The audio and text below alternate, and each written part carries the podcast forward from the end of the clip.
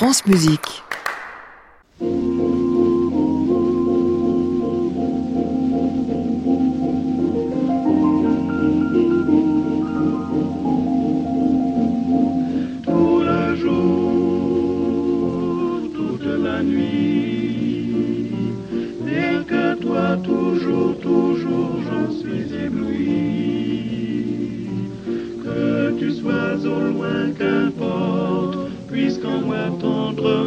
Je t'emporte, mon amour, nuit et jour. Bonsoir à tous et bienvenue dans le Classic Club sur France Musique tous les soirs de la semaine en direct 22h depuis l'hôtel Bedford à Paris au 17 rue de l'Arcade. C'est un drôle de personnage que César Franck, très austère, dit-on, euh, discret, mal connu. Euh, il eut aussi une influence absolument déterminante sur toute la musique française pour au moins un demi-siècle en comptant Debussy et même Marcel Proust. On va en parler ce soir avec mon premier invité, Michel D'Alberto. Et en seconde partie de programme, eh bien, deux sur trois d'un trio, le trio Métral avec Justine et Victor qui portent ce nom-là pour causer, eux, de Félix Mendelssohn qu'ils avaient joué ici en live il y a pas plus de deux ans. Allez, nous sommes ensemble jusqu'à 23 heures. Bienvenue à tous dans le Classic Club.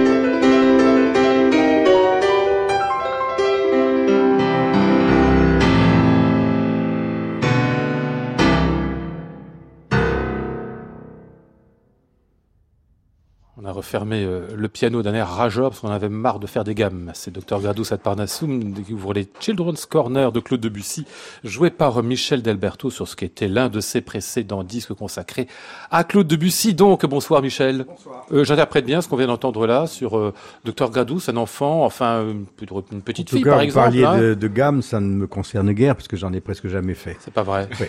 Bah tout le monde fait des gammes normalement. Non. Vous avez jamais fait de gamme Ben oui, bah, et Pourquoi? Parce que vous étiez un sale gosse ou Parce que vous étiez doué parce que parce que je n'aimais pas ça. Vous aimiez pas les gammes? Non. Ni les arpèges. Mais enfin, on est obligé d'en faire, Michel, quand on est un jeune, un jeune pianiste, pour arriver à bien délier les doigts. Non?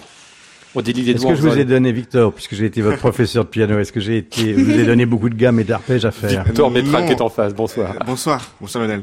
Euh, non, jamais. Mais, euh, mais j'en ai, Allez. fait- j'en ai fait quand même quand j'étais jeune. Ah, voyez. Av- Bah oui, avant, avant de vous connaître. Là. Vous l'avez eu tard au conservatoire. C'est c'est- c'est- c'est- plus un élève, c'est un étudiant. Ouais, mais quand même. Mais qu'est-ce qui vous rebute dans les gammes quand même et les arpèges?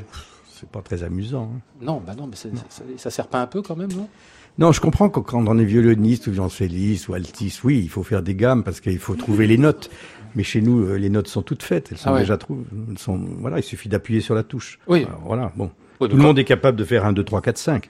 On fait do, ré, mi, fa, sol. Et ben voilà, vous avez fait votre gamme. Puis voilà. Vous avez toujours dit ça que le piano c'était facile en fait. Oui, absolument. facile. Et j'ai été tellement content de- d'entendre Lang Lang. Je crois que vous, France Musique, vous lui avez consacré Absolument, une, oui, une journée, absolument. Et j'ai vu une courte petite, petite vidéo comme ça où il donnait sept ou huit conseils pour le piano. J'étais d'accord sur tout.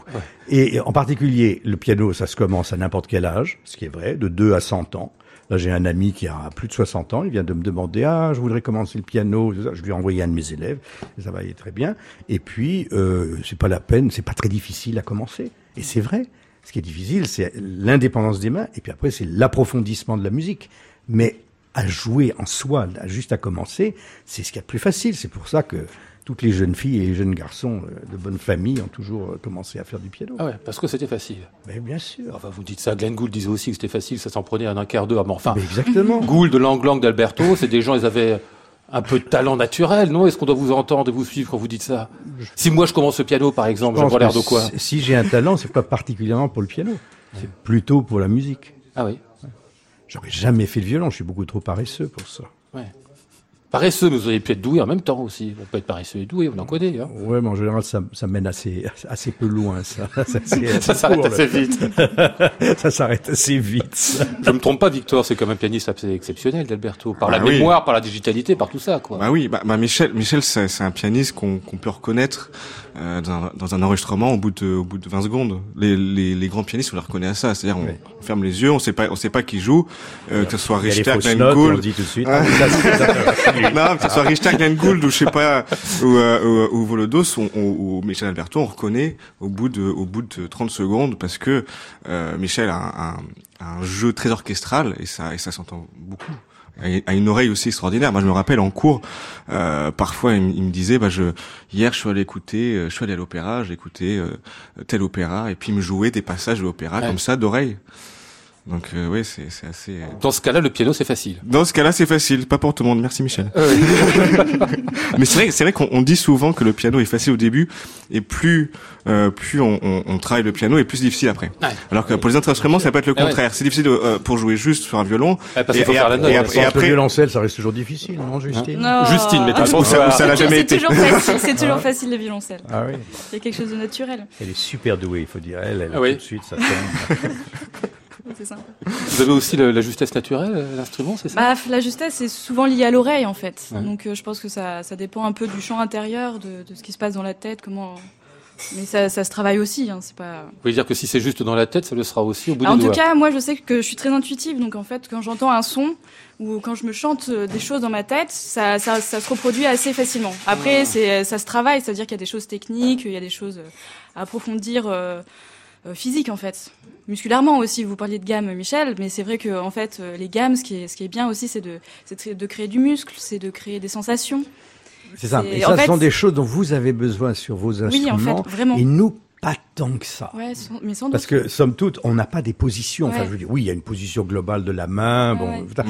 mais vous, vous devez quand même pratiquement chaque jour ref- retravailler vos Bien sûr. différentes positions parce que entre un do et un ré à telle octave, Ouais, ouais. complètement différent, une octave plus haut ou plus bas. Mais- enfin, mais c'est- est-ce- Bien sûr, et puis Mais la, la c'est- sensation de la corde aussi, C'est enfin, s'il y a quelque chose. euh, Mais est-ce que vous êtes d'accord, Michel, que ça aide beaucoup pour le déchiffrage, d'avoir déjà avoir travaillé une gamme en mi bémol majeur, de savoir quels sont les doigtés.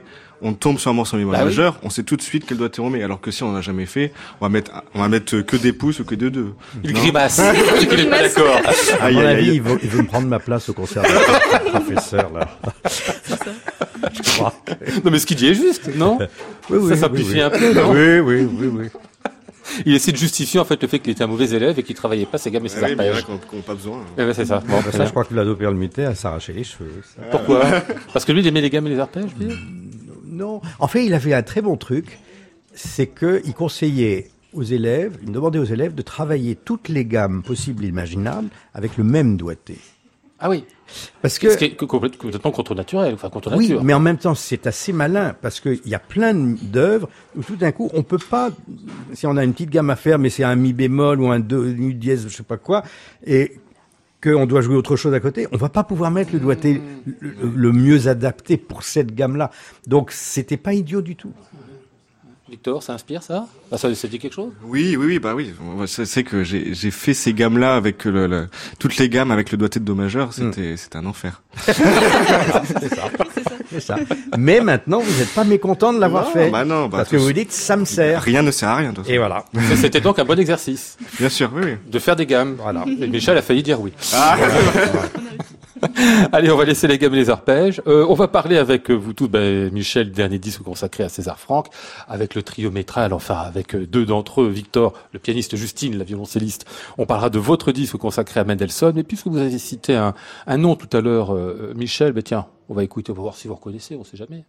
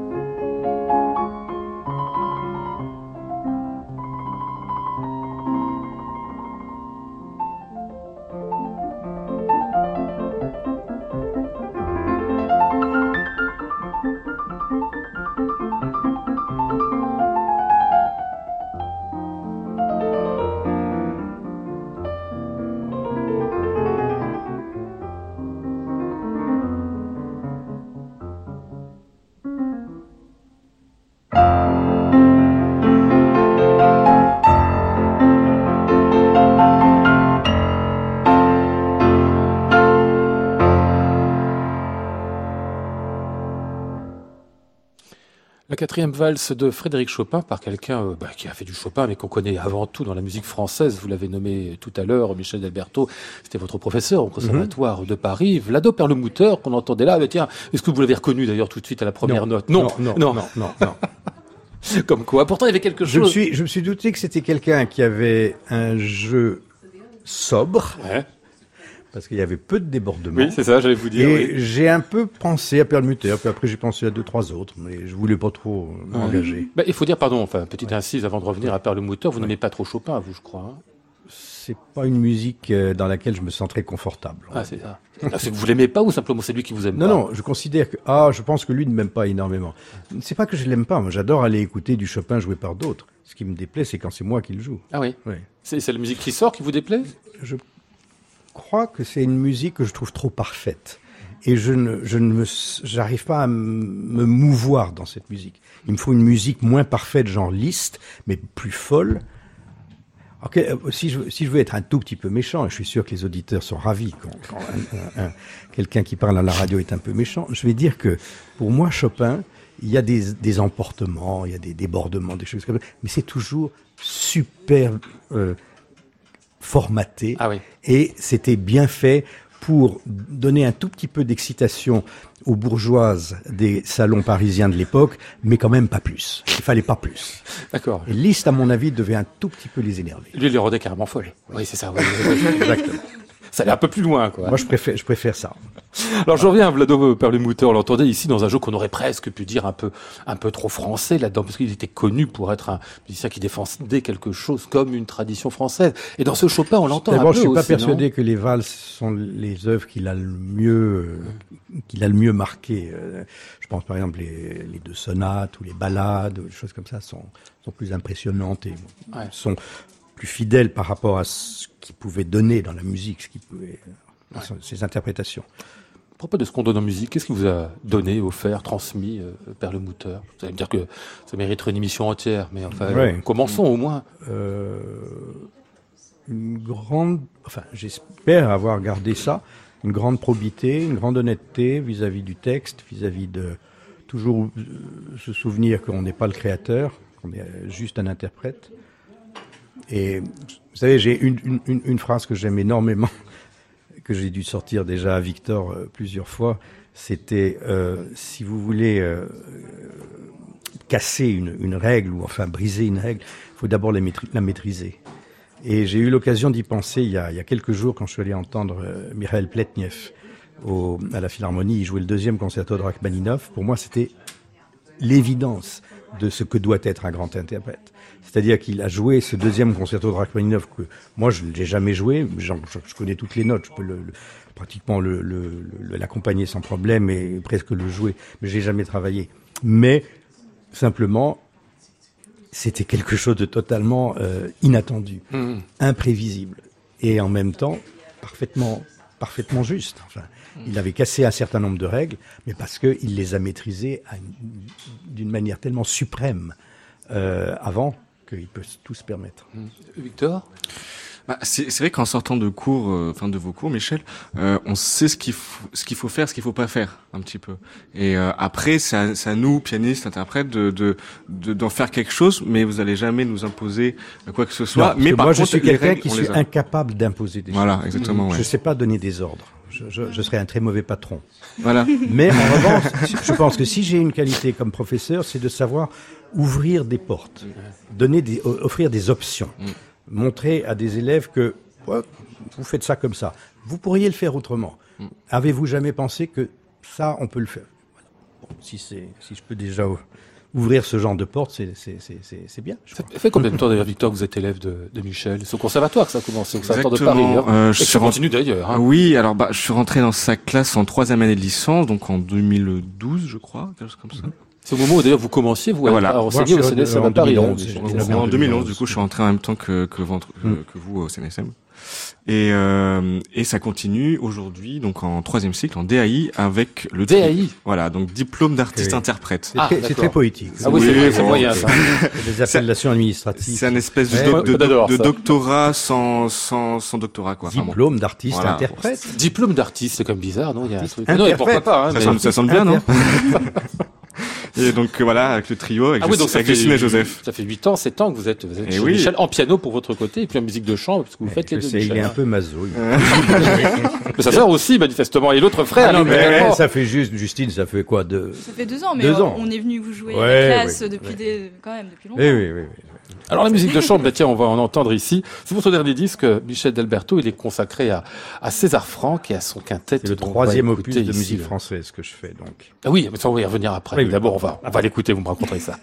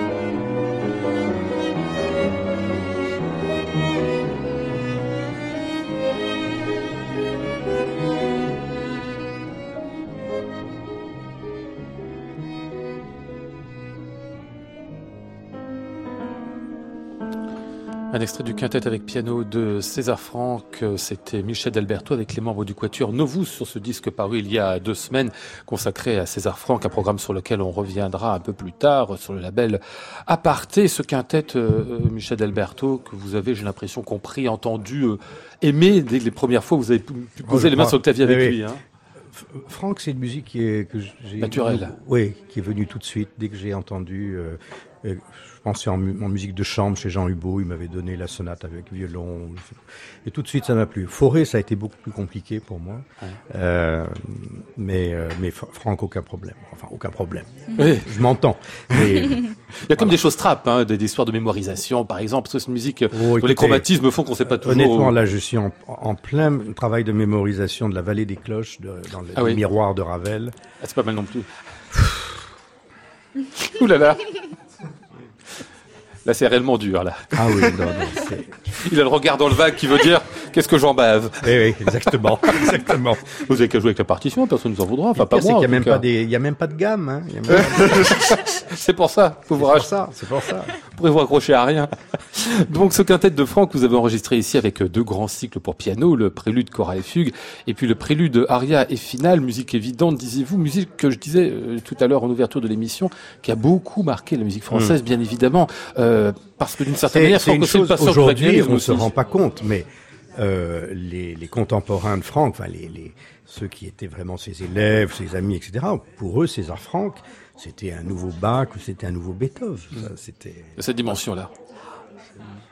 Pourtant, il faisait rien d'autre que, que, que d'ac- d'accommoder le wagnérisme à la française, on pourrait dire, non? Hmm, c'est peut-être un peu simpliste comme formule, mais, mais c'est clair que bon, sa mère était allemande, donc c'est sûr qu'il a eu ce- cette double euh, éducation, double culture de la, de la musique. C'est pas c'est pas étonnant que en Allemagne, César Franck a toujours très très bien marché, alors que euh, Fauré, en revanche, euh, maintenant il commence à s'y mettre, mais euh, moi j'ai le souvenir au début de ma carrière, euh, jouer du Fauré en, en Allemagne. On était sûr de, de bien se faire recevoir. C'était pas le succès assuré. On est, pas- on est bizarre comme avec César Franck, on dit toujours, bon voilà, français, et puis euh, la mère du côté germanique, etc. Enfin, il est comme né à Liège, c'est un Belge quand même, non? Ça n'existait pas à l'époque. Comment ça, ça n'existait pas? La Belgique est- est- a été créée, le royaume de Belgique a été créé un tout petit peu après la naissance de Franck, Ah. à la suite de euh, l'audition de l- la, La muette, eh la oui, muette oui. de Portici, Eh oui. de Aubert, qui est un petit peu plus qu'une station de RER. Je le dis pour certains auditeurs qui pourraient avoir un doute, mais il s'agit donc de Aubert, le compositeur. Et euh, la muette de Portici, à Bruxelles, ça a été le début de la révolution contre euh, le pouvoir euh, de l'époque. Mais la Belgique n'existait pas. Ah, il était pas encore. Donc on peut dire qu'il est français. On peut, on peut. euh, Non, il est bon. belge, j'ai aucun problème. Enfin, il a passé l'essentiel de sa vie en France, et c'est sûr que c'est avant tout en France qu'il a fait sa carrière, sa vie, etc. Enfin, c'est je souligne tout ceci, c'est que ça vient dans une série que vous avez Vous commencé savez, il y a on quelques a, années. parlé, on a parlé de Chopin. Oui, pardon. Je rappellerai juste que Chopin n'a jamais été polonais. Ah bon et là, je sens que je- tous les Polonais sont en train de bondir et je vais me retrouver avec un couteau planté dans, dans le dos. Mais en fait, il n'a jamais eu de passeport polonais. Parce qu'à l'époque où il est né, la Pologne était française. Ah. Ensuite, elle est devenue russe. Et puis lui, il est parti. Ah, il est parti en France. Il n'a jamais demandé le passeport, euh, le passeport polonais. hein. Même, Donc, paraît-il, on m'a raconté, même trois mois avant sa mort, il, il devait le, le renouveler. Mais il n'a pas demandé le passeport polonais. Bon, euh, je signale quand même que ce César Franck paraît dans une série de musique française. Voilà. Vous avez commencé à quelques disques. Il y avait y d'abord fait le Debussy, vous avez eu l'extrême obligeance. Je vous en prie. de- de Tout le plaisir était diffuser- pour nous. De diffuser un, un extrait de Children's Corner. Ensuite, il y a eu Forêt, que nous avons fait à la salle de l'ancien conservatoire, enfin le conservatoire. Vous m'aviez raconté déjà que c'était compliqué d'arriver, enfin que ça avait été compliqué pour vous toute une histoire. À Forêt, de- pour moi, ça a été Ouais. compliqué. oui. Mais maintenant, c'est. Non, ça marche. C'est bien. ça marche bien. Puis j'ai voulu faire ce disque Franck. Et puis là, ben, dans quelques dans quatre jours, euh, Je joue à la Fondation Louis Vuitton, un programme Tour Ravel qui est nouveau enregistré pour aparté, en concert, filmé par Mezzo. Et donc, euh, voilà. Alors on va écouter ici un extrait de ce prélude de chorale et fugue qui ouvre euh, ce volume César Franck par euh, Michel Alberto avec cette fugue finale dont je crois Saint-Saëns, vous racontez dans le livret, ne l'aimait pas beaucoup, c'est ça? Il avait une réflexion en disant euh, oui, ça commence comme une fugue, mais après, ça, ça, ça après, on sait pas trop ce que ça vrai. devient. En plus, c'est De vrai. toute façon, de toute façon, je pense que Saint-Saëns n'aimait pas César Franck. Mhm. C'est lui qui a joué, qui a, qui a joué le premier, le, la première fois le quintet, euh, à l'occasion, je pense, d'un concert de la Société euh, nationale de musique. Il est parti. Il a laissé la partition euh, sur le piano euh, de manière assez dédaigneuse. Il n'a jamais rien dit de très, de très sympathique euh, concernant César Franck. Ouais, Et c'est pourtant merveilleux, cette, cette fugue finale. Enfin, c'est merveilleux. Ça part en effet un peu dans Je tous les sens. que- En termes de forme, ça peut l'histoire-. L'histoire, l'histoire a choisi ceux que, ceux qui étaient les, les, les meilleurs. C'est pas pour Saint-Saëns a, a écrit des choses très très belles, mais je pense que globalement, Franck a été plus important.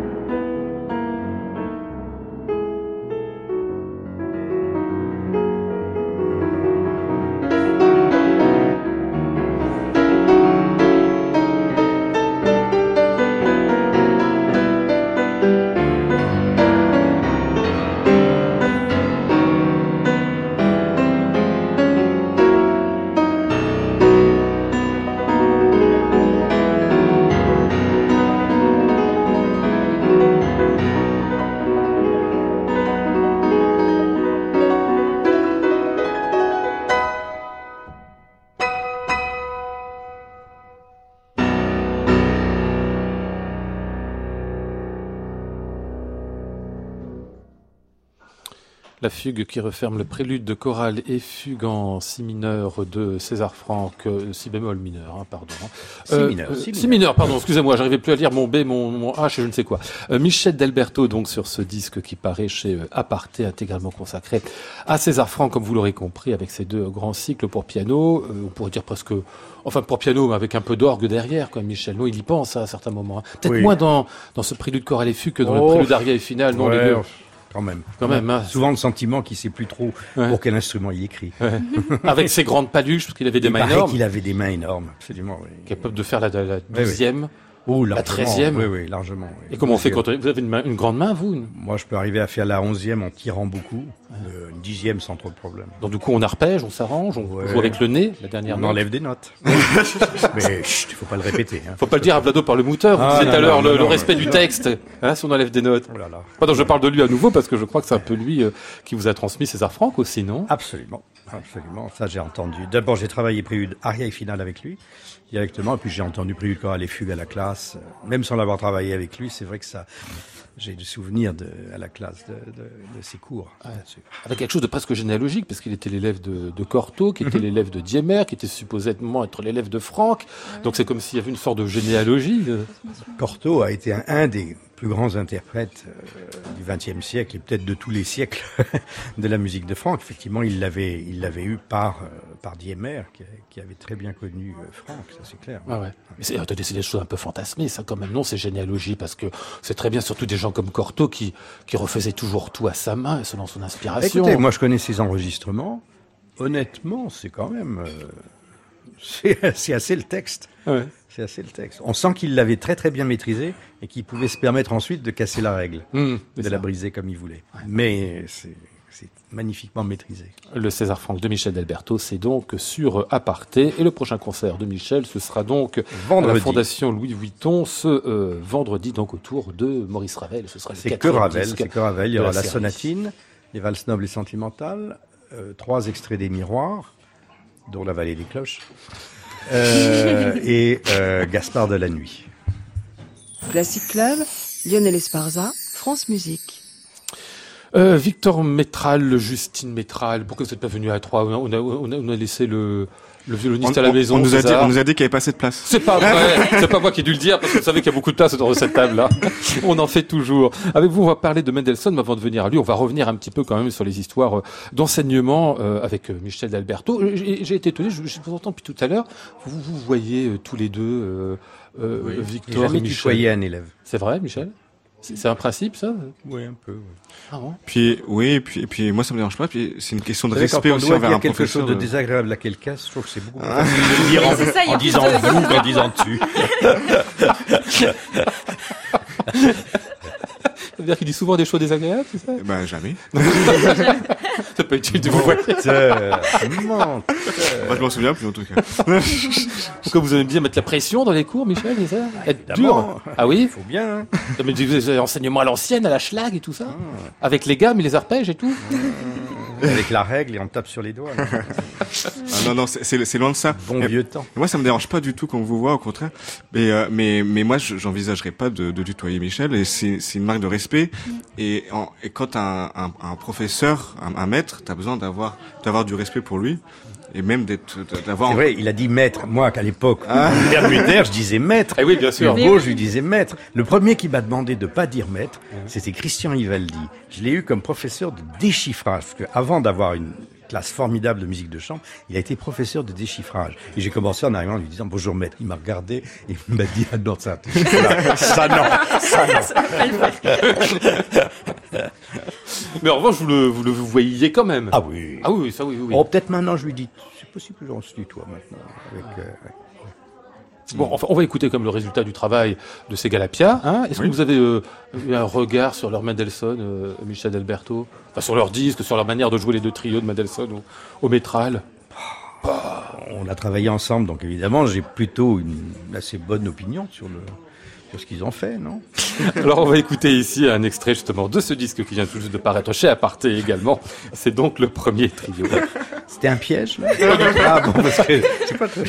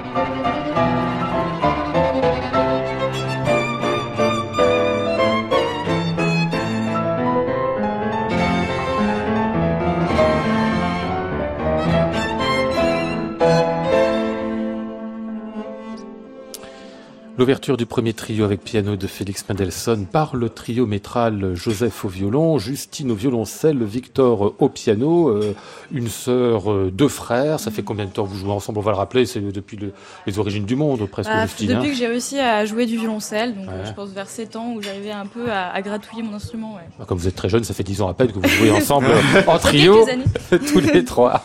Euh, bah, mais vous faites pas que ça quand même, hein. en plus, hein, vous avez d'autres activités à côté. Vous me racontiez à l'instant, Victor, que vous, vous, vous jouez avec un, un euphoniumiste Exactement. ou euphoniumeur, non, niste. Non, éphonomiste. Oui. Ouh là là, attention. Non, non, c'est éphonomiste avec Lilian Meurin, oui, qui est un, un ami du, du, du CNSM. Ouais. Et euh, on vient d'enregistrer un CD chez Adessence qui s'appelle Poème.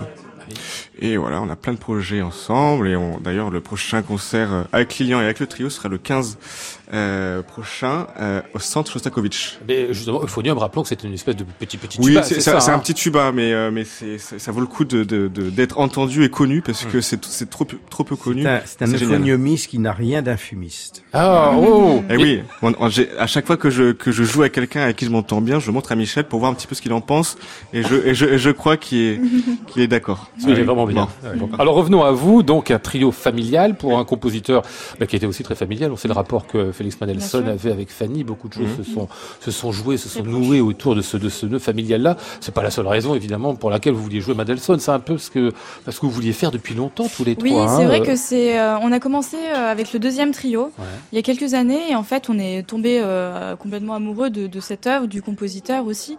Et, euh, et en fait, on, ça a germé dans notre esprit. On s'est dit mais il faut absolument qu'on enregistre ça. Et c'est vrai que pour un premier CD, en fait, ça tombait sous le sens. C'était une évidence parce que c'est des œuvres, je pense, qui euh, aujourd'hui nous ressemblent beaucoup. Mm. Et on est très content d'a- d'avoir pu partager ça avec ce compositeur euh, à ce moment-là de notre vie. Voilà, c'est, oui, c'est vrai que c'est, c'est bien d'enregistrer euh, du, du Mendelssohn quand on est plutôt jeune ou qu'on a une jeune maturité. Je, je pense que c'était vraiment le bon moment aussi. oui. euh, Pourquoi? Parce qu'il se prête à ça. C'est ça une sorte de jeunesse naturelle dans voilà, le. Il y a une une- fougue, il y a Ouais, quelque chose, il y a un feu. ouais, exactement. Ouais. Un éternel adolescent d'une certaine manière. Bah oui, bah c'est vrai qu'il est, il est Ah, pas mort très vieux en plus, donc. euh.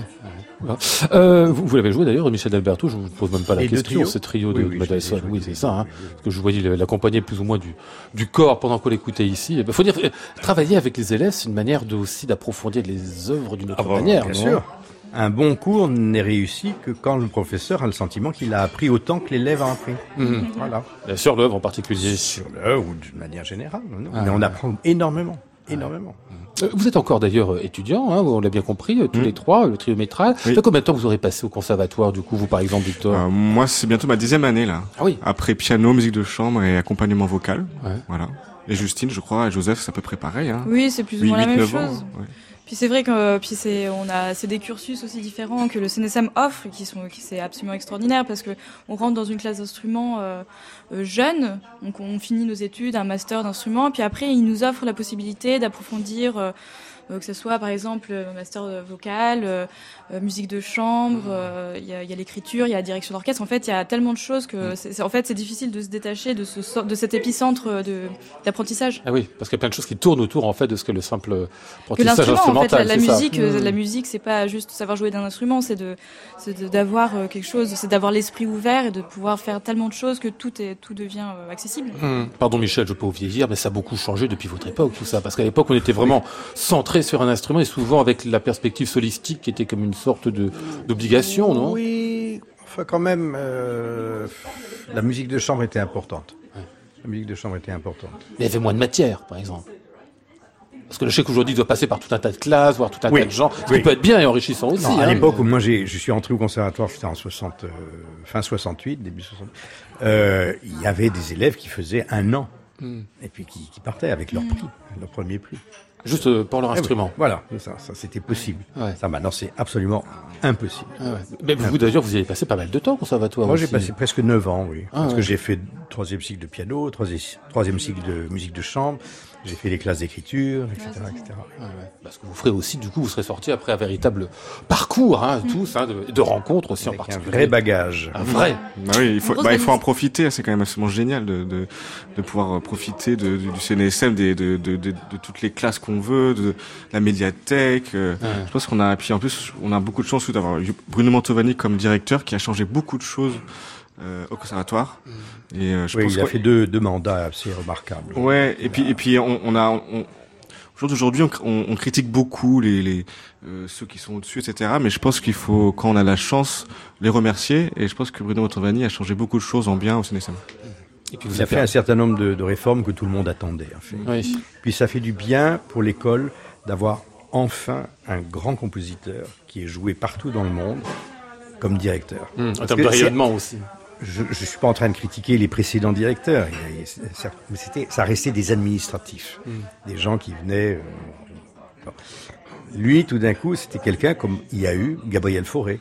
En fait, depuis Fauré, il n'y avait eu aucun directeur qui était un compositeur vraiment reconnu dans le monde entier, qui était joué tant à Chicago, à Berlin, à Vienne, enfin à Paris, à l'opéra, etc., etc.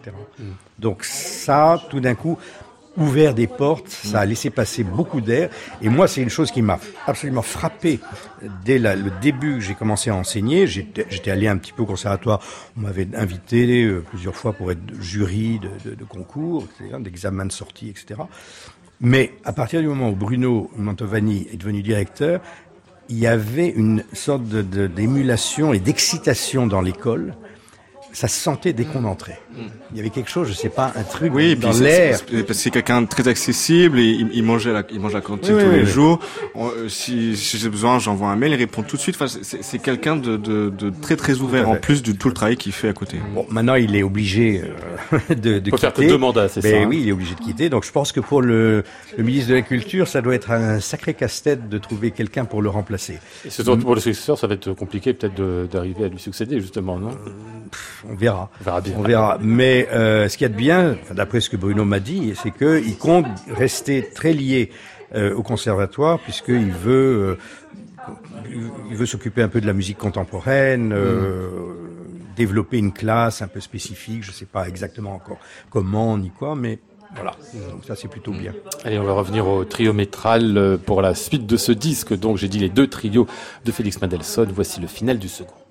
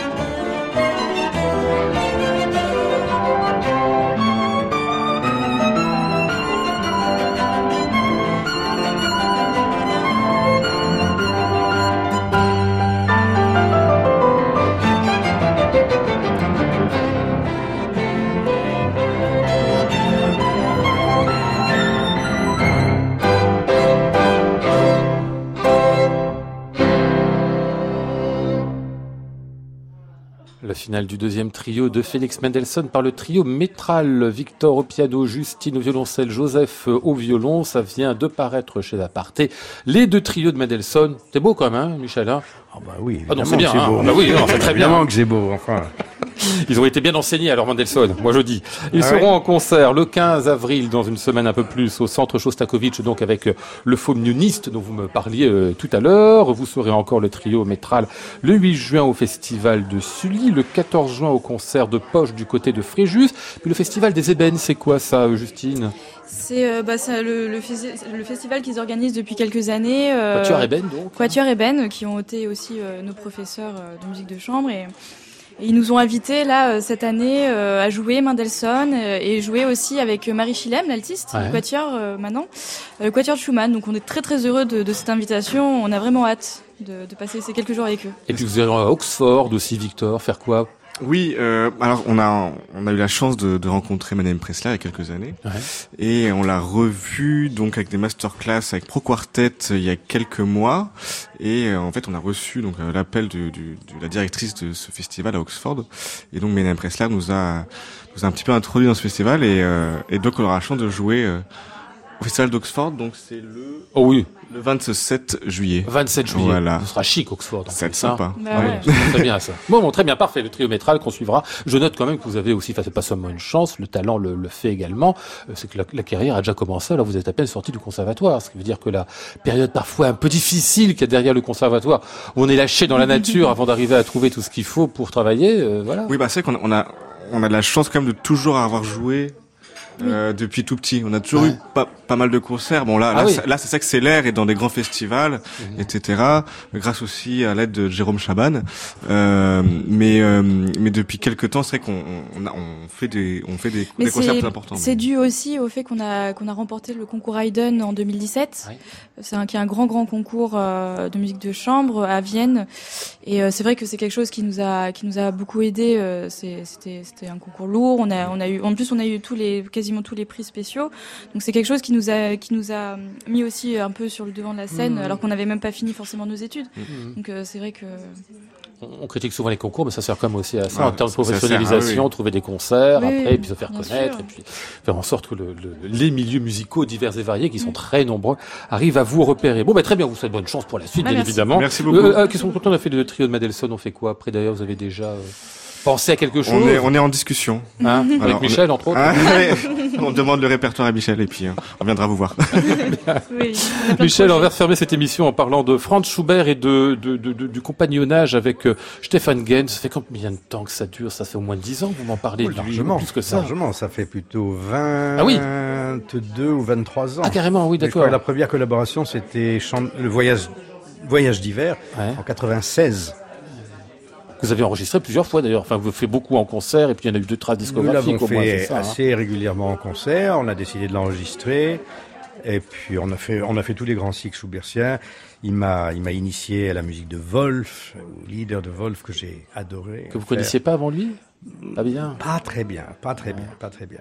Et Schumann, les grands cycles schumanniens, les Brahms, les quatre chants sérieux, tout ça, etc. Enfin, oui. Et là, vous venez d'enregistrer avec lui. Enfin, il y a- quelques temps, enfin Ouais. à peine quelques temps, mais enfin, c'est un disque tout récent également. le chant du cygne de recueil Schubert. de, c'est pas du tout un cycle, mais c'est Ouais. un recueil de, de- de- des derniers leaders de Schubert, dont en particulier ceux qu'on appelle les Heine leaders, c'est-à-dire les leaders sur les poèmes de, de Heine, qui sont, Absolument merveilleux. ouais, Ah bah tiens, c'est un qu'on va écouter. Euh, c'est, oh, je sais pas, il est pas de Heine, celui-là. Non, le Taubenpost, le pigeon voyageur de Seidel. ah oui, ça c'est Seidel. Euh, Je, je l'ai pris, c'est un peu léger, mais c'est beau. quoi. Oui, oui, oui. On vous dit ça, oui, oui, comme c'est de la romancette, mais c'est Pas c'est du que ça, non. Pas du tout, pas du tout. Mais il est- c'est un, un lead qui, pour le chanteur, qui est assez compliqué parce qu'il y a beaucoup de paroles. Ah oui. C'est un petit peu comme le, le- la belle meunière.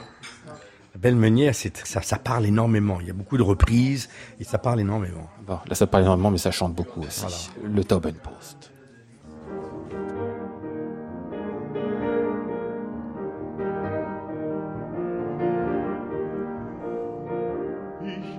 Eine Brieftaub in meinem Sold, die ist ergeben und treu. Sie nimmt mir nie und fliegt doch nie vorbei.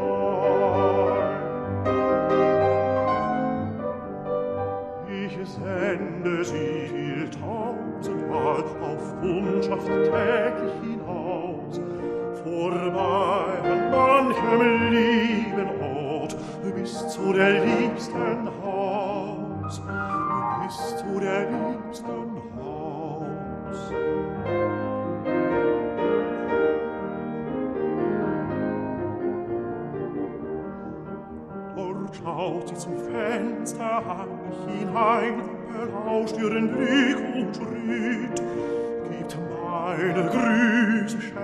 Herr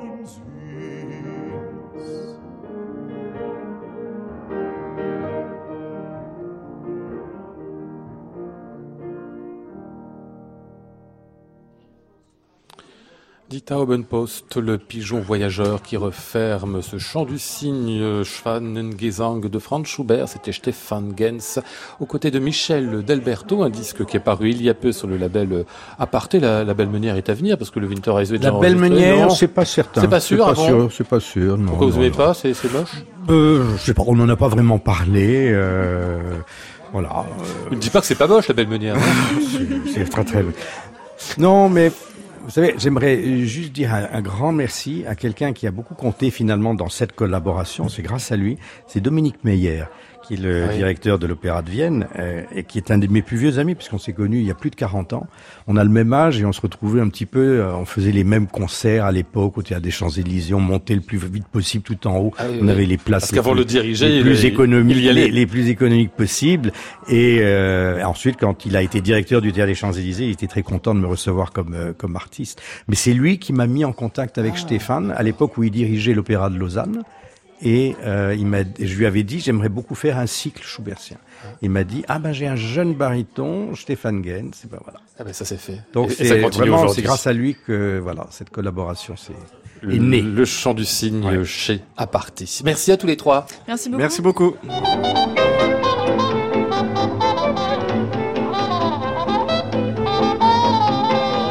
Nous étions ce soir avec Flora Sternadel, Maud Nourri, Antoine Courtin, Christian Laondès et Laurent Lucas. Voici le ciel peuplé de ces moutons blancs. Voici la mer troublée, spectacle troublant. Je vous retrouve demain mardi sous le titre Les adieux de la rêveuse. Nous serons avec Florence Bolton, Robin Faro et Vittorio Forte. J'entends la ville qui me dit bonsoir et moi sur le quai de la gare, je dis de mon mieux des mots d'adieu. À réécouter sur francemusique.fr.